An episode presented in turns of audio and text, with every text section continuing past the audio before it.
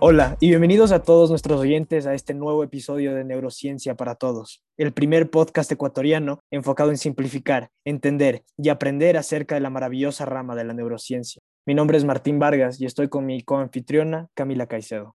Hola a todos. El día de hoy estamos con Paula y Emily, quienes son estudiantes de la Universidad Internacional del Ecuador y pertenecen al grupo de investigación neural. Hola, yo soy Emily Cueva. Muchas gracias por tenerme aquí hoy. Estoy muy emocionada por conversar de este tema tan interesante. Hola con todos, yo soy Paula Vallejo y también estoy contenta de estar aquí para conversarles un poquito más acerca de esta terapia relativamente nueva que es la estimulación magnética transcraneal. Sí, bienvenidas chicas y como mencionó Pau, en el episodio de hoy vamos a hablar del uso de la estimulación magnética transcraneal, también conocida como EMT, como una terapia para las secuelas de un ictus cerebral. Entonces, como primera pregunta, me gustaría que me contesten qué es un accidente cerebrovascular. Y bueno, he escuchado que se usan diferentes términos como derrame, ictus, etcétera. Entonces, ¿cuál sería el término con el que deberíamos realmente referirnos a este tema? Listo, Cami, yo te puedo responder eso y de verdad que es muy importante que empecemos desde aquí para tener claro qué es en realidad un accidente cerebrovascular. ¿Y cómo sucede? Esto es a causa de un fallo en el flujo de sangre que llega al cerebro. Este puede ser de dos tipos, puede ser isquémico o hemorrágico. ¿A qué se refiere isquémico? El isquémico es en el que hay una oclusión en un vaso sanguíneo de los que alimentan nuestro cerebro y se obstruye el flujo de sangre que llega al cerebro y, obviamente el tejido es muy importante para que nosotros seamos capaces de realizar nuestras actividades del día a día. Entonces, si es que hay una obstrucción del vaso sanguíneo, esto puede afectar a nuestras funciones. Asimismo, el hemorrágico también puede causar daños, pero este es de una manera distinta. El hemorrágico, como lo dice su palabra, es a causa de una hemorragia. ¿Qué sucede? Que un vaso sanguíneo se rompe. La sangre empieza a invadir lugares donde no debe estar y nosotros debemos recordar que el cerebro está dentro del hueso. El hueso no cede, entonces empieza a aumentar la presión intracraneal y esto también puede generar daños neurológicos. Ahora, la palabra más adecuada para referirse a esta enfermedad es accidente cerebrovascular o también un sinónimo que es ictus. Ictus es la traducción del término en inglés stroke. Entonces, el término más adecuado sería ictus o accidente cerebrovascular, como ya les mencioné. Ahora, popularmente se escucha mucho las palabras de infarto o derrame. Infarto es el tipo de ictus isquémico, aquel en el que hubo una obstrucción en el flujo de sangre. Ahora la palabra derrame, se puede discutir el uso de esta palabra, porque la gente usualmente lo usa como sinónimo de ictus, pero en realidad, ¿qué es derrame? O sea, ¿qué se nos derramó? Es un tanto ambiguo este término y es preferible utilizar ictus, accidente cerebrovascular o infarto.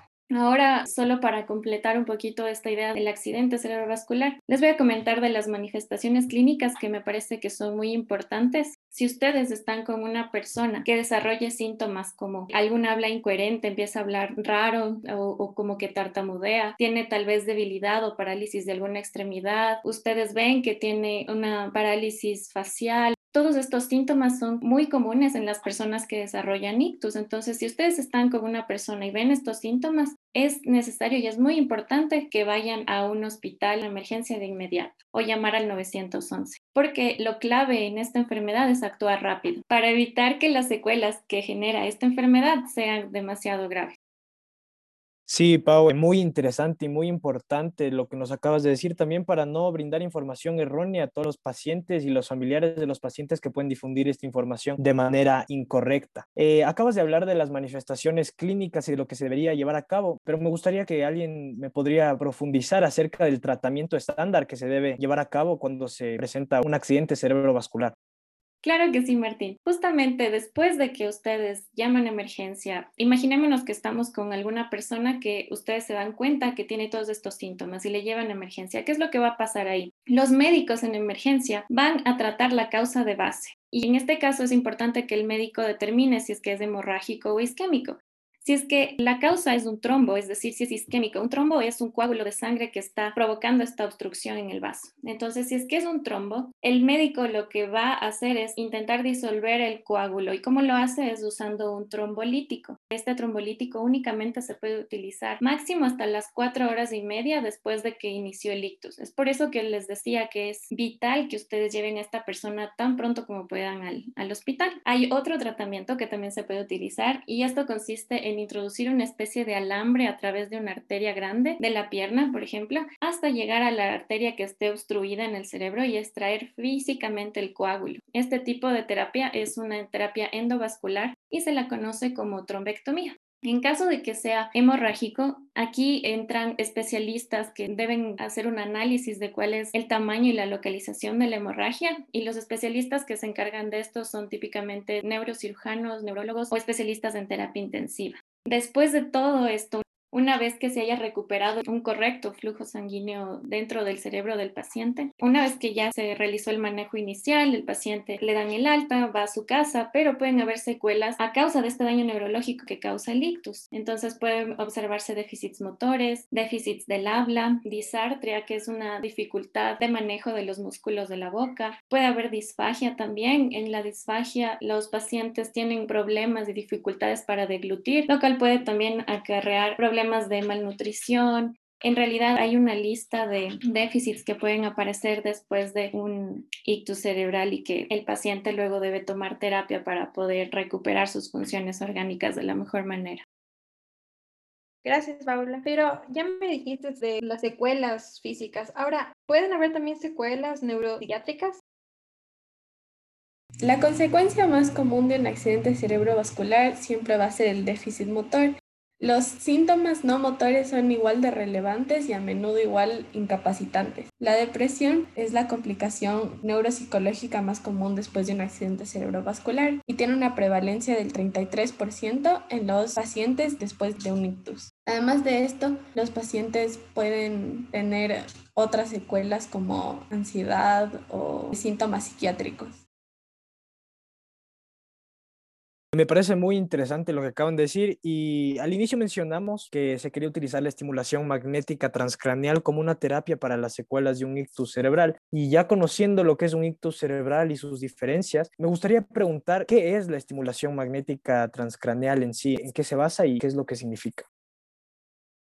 Muy bien, sí. Después de que ya entendemos mejor qué es el ictus, tal vez las secuelas que este puede dejar, ahora sí podemos hablar de la estimulación magnética transcraneal. Entonces, esta es una técnica que, como su nombre lo dice, estimulación, estimula a las neuronas que tenemos en nuestra corteza cerebral especialmente. Esta técnica es incruenta. ¿Qué quiere decir? Los doctores no necesitan tomar un bisturí, invadir la cavidad craneal, que el paciente se someta a alguna cirugía. No, esto no sucede, es totalmente no invasiva. De hecho, esta utiliza el principio del electromagnetismo. ¿Y qué nos dice este principio? Bueno, imagínense que tenemos una máquina donde se envían los impulsos eléctricos y los impulsos sobre el cuero cabelludo comienzan a generar un campo electromagnético, comienzan a generar ondas magnéticas que a su vez provocan una estimulación en las neuronas que están en la corteza cerebral y tienen un efecto mayor sobre esas neuronas que están bajo dos centímetros, un centímetro y medio bajo el hueso. Es por eso que hablamos que estimula a las neuronas, especialmente estas de la corteza cerebral.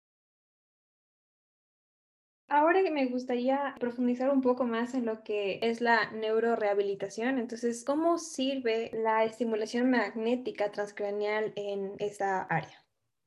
¿Qué pasa en un ictus? Si nosotros le quitamos ese soporte vital que es la sangre a nuestro tejido nervioso, las células de este tejido van a morir. Lo interesante de nuestro cerebro es que está hecho para recuperarse de una forma inmediata. Entonces, una vez que está lesionado, las neuronas sanas comienzan a querer recuperar esta función dentro del cerebro y formar nuevas conexiones entre ellas. A esto le llamamos neuroplasticidad. Este es un proceso por el que el cerebro comienza a cambiar en su estructura, en su morfología, en su actividad, con el fin de, de responder a cambios que haya dentro de nuestro sistema nervioso. Entonces, el ictus puede promover la neuroplasticidad Aquí la estimulación magnética transcranial es donde nos ayuda porque esta impulsa aún más este proceso de neuroplasticidad y por ende impulsa la recuperación. podemos decir que hay varios protocolos que se puede utilizar. Pueden ser que estimulen a las neuronas o estos también pueden inhibir a las neuronas, a la actividad neuronal. ¿Y qué sucede en el cerebro de un paciente con ictus? Hay un ejemplo clásico que utilizo para explicarlo. Imagínense que el ictus sucedió solo en la mitad derecha del cerebro del paciente. ¿Qué sucede? Esta parte está con menos función, está intentando recuperarse, está teniendo problemas, ¿verdad? En cambio, la parte izquierda que no sufrió el ictus está sana. Esta más bien lo que hace es intentar ayudarle a la parte derecha del cerebro para que se recupere. Y en ese intento de ayuda se estimula demasiado que ahora tenemos una diferencia de estimulación cerebral donde la parte sana se sobreestimula y la parte enferma o lesionada le cuesta funcionar bien. Entonces, ¿en qué nos ayuda la estimulación magnética aquí? Nos ayuda un poco a, balancear, ¿sí? Entonces podemos enviar impulsos inhibitorios a esta parte sana, sobreestimulada, e impulsos que estimulen la actividad de esta parte lesionada en estudios se ha visto que al promover este balance de actividad, si es que este paciente, además de tomar la terapia DMT, está tomando terapia física o terapia psicológica, esta promueve que el tiempo de recuperación sea más corto. Entonces se cree que es debido a este efecto que tiene directamente sobre las neuronas la estimulación magnética transcraneal. Ya, muy bien. Y creo que hemos llegado a la pregunta que todos nos hemos estado guardando y es, si bien es cierto que ya entendemos lo que es la EMT, entendemos las diferencias, queremos comprender cuáles han sido los resultados favorables que se han observado, porque sí, algo es la teoría de cómo funciona un mecanismo y algo son los resultados que éste nos brinda. Así que si podrían profundizar en los resultados favorables que se han observado. En cuanto a los resultados, Aún no es un tratamiento que está aprobado para tratar síntomas motores, pero en Estados Unidos eh, la EMT ya está aprobado para tratar los casos de depresión mayor que son resistentes a fármacos después de un ictus. Esto se refiere a que pacientes que no responden a medicamentos después del ictus y comienzan esta terapia con EMT. E, esto ayuda a tener una mejora a largo plazo, alrededor de un periodo de seis meses. Y todos los pacientes tratados experimentaron una mejora significativa en los síntomas depresivos y tuvieron una tasa de remisión del 100% después del uso de esta terapia. En cuanto a las terapias motoras, aún no se ha visto resultados concluyentes, pero sí se ha podido observar, por ejemplo, que las actividades de la extremidad superior, sobre todo las actividades complejas como el agarre o los movimientos de los dedos, se recuperan más rápido que movimientos como los del hombro o los del codo. A pesar de esto, no ha sido aprobada para terapias motoras, solo para trastorno depresivo. Incluso esta se usa para trastornos depresivos que no están relacionados con ictus. Muy bien, ahora me gustaría saber estas limitaciones que se debe tomar en cuenta sobre el EMT y bueno, en general, ¿qué debemos considerar realmente para realizarlo?